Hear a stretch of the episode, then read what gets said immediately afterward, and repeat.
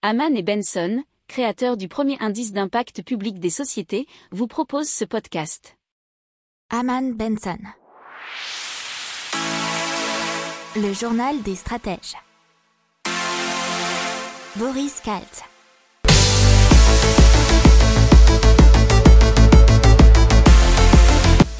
Bonjour à tous et bienvenue dans le journal des stratèges pour une revue de l'actualité éco-tech et impact du jour. Et aujourd'hui on va vous parler à la une du marché mondial du jeu vidéo, ensuite dans l'écho d'une vague de faillite selon la BCE. Euh, ensuite on continuera avec les véhicules électriques dans le monde.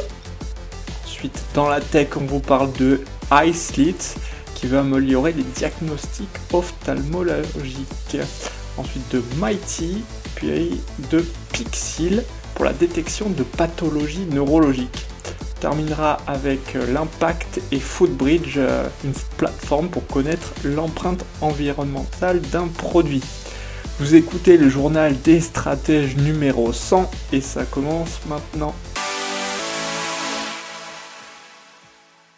Et donc on vous parle du marché mondial du jeu vidéo qui, selon une étude du cabinet de conseil Accenture, est devenu le numéro un euh, des amusements, de l'entertainment, on va dire, devant le cinéma et euh, surtout la musique, cinéma-musique cumulée. donc ça marché à 300 milliards de dollars, soit 248 milliards d'euros de recettes mondiales et qui a été bien sûr dopé euh, ces temps-ci avec les gens qui sont restés quand même beaucoup chez eux. Alors cette étude a été réalisée auprès de 4000 joueurs dans quatre des plus gros marchés mondiaux, Chine, Japon, Royaume-Uni, États-Unis. Alors il faut savoir qu'on a 2,7 milliards de joueurs sur la planète, un marché qui a grossi de 500 millions d'utilisateurs au cours des trois dernières années. Les nouveaux arrivants sont 60% des femmes et 30% ont moins de 25 ans la Banque Centrale Européenne euh, qui avertit de possibles faillites en cascade et d'une vague de faillites d'entreprises bien sûr endettées si euh, les États n'opèrent pas un soutien accru pour leur solvabilité. C'est ce que donc a prévenu la Banque Centrale Européenne mercredi. Alors, les États, par contre, ne devraient pas secourir, selon eux, les entreprises dites zombies dont la rentabilité est compromise sur le long terme. Et selon toujours la Banque Centrale Européenne, continuer à laisser vivre ces firmes zombies déjà en difficulté avant la pandémie pourrait ralentir considérablement la reprise post-pandémie. Alors on continue en vous parlant des voitures électriques et du rapport de l'International Energy Agency qui s'appelle Global Electric Vehicle Outlook et que donc selon eux 3 millions de nouvelles voitures électriques et hybrides rechargeables ont été immatriculées en 2020, ce qui est une augmentation de 41% par rapport à l'année précédente. Donc ils ont fait un peu de prospective puisque la croissance actuelle selon eux mènerait à 145 millions de véhicules électriques en 2030. Cependant, en encourageant la production et la vente de véhicules électriques, le marché mondial pourrait atteindre 230 millions d'unités en 2030. Alors l'IEA explique alors que l'on pourrait économiser 3,5 millions de barils de pétrole par jour et réduire les émissions bien sûr de CO2 en conséquence. Alors l'agence révèle que les achats de véhicules électriques totalisent 100 milliards d'euros de dépenses. Euh, l'offre en matière de véhicules électriques se compose de 370 modèles euh, donc en ce moment, soit 40% de plus qu'en 2019.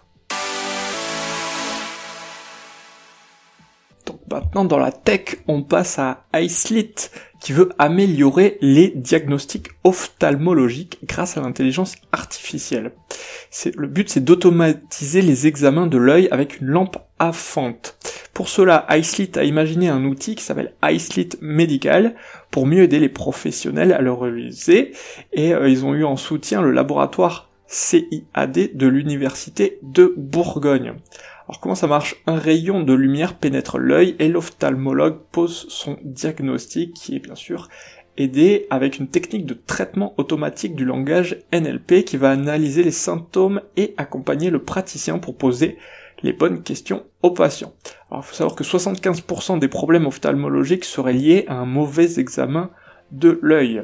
Il y a déjà une vingtaine de praticiens en France, en Inde ou en Israël qui contribuent à enrichir la base de données.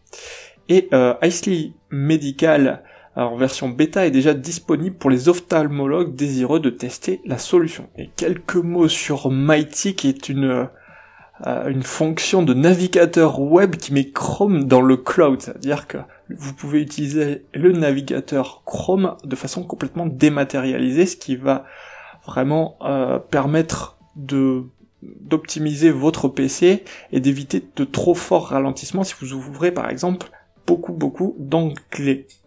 Euh, vous n'aurez plus aussi à subir l'affichage des publicités et ne verrez plus les bannières demandant l'autorisation de déposer des cookies sur votre machine. Alors ça coûte une trentaine de dollars par mois pour virtualiser Chrome sur votre machine. On vous parle donc de Pixil, qui est une solution de détection de pathologies neurologiques.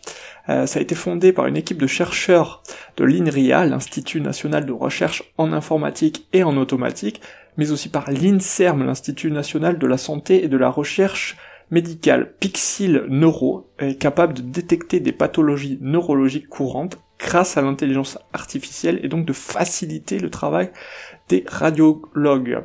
Alors ça fonctionne sur plusieurs pathologies, les traumatismes crâniens, les maladies neurodégénératives, la sclérose en plaques, les accidents vasculaires cérébraux. Ah, donc euh, ils ont réussi à lever 2,2 millions d'euros pour financer leur développement. Allez, un petit mot pour vous parler d'une plateforme pour connaître l'empreinte environnementale d'un produit qui s'appelle Foodbridge. C'est euh, le spécialiste de la mode éthique Good Fabric et l'expert de la traçabilité blockchain Tilcal qui annonce euh, le lancement d'une plateforme qui entend permettre d'établir une traçabilité fiable pour les produits textiles. Et cela en scannant un QR code qui sera inscrit sur les étiquettes du produit. on vous en parlera prochainement quand on en saura un peu plus sur la question. N'oubliez pas de vous abonner au podcast, mais pourquoi pas aussi à notre newsletter La lettre des stratèges qui est gratuite, vous en trouverez dans les infos de l'émission, mais aussi sur notre site internet Aman Benson Stratégie, rubrique média La lettre des stratèges.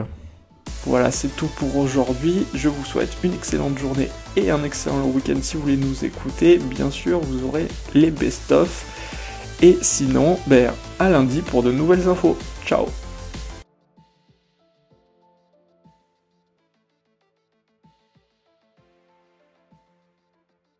Pour approfondir ces sujets, abonnez-vous à la newsletter de Haman et Benson et écoutez nos autres podcasts que vous retrouverez dans les notes de l'émission ou sur notre site internet.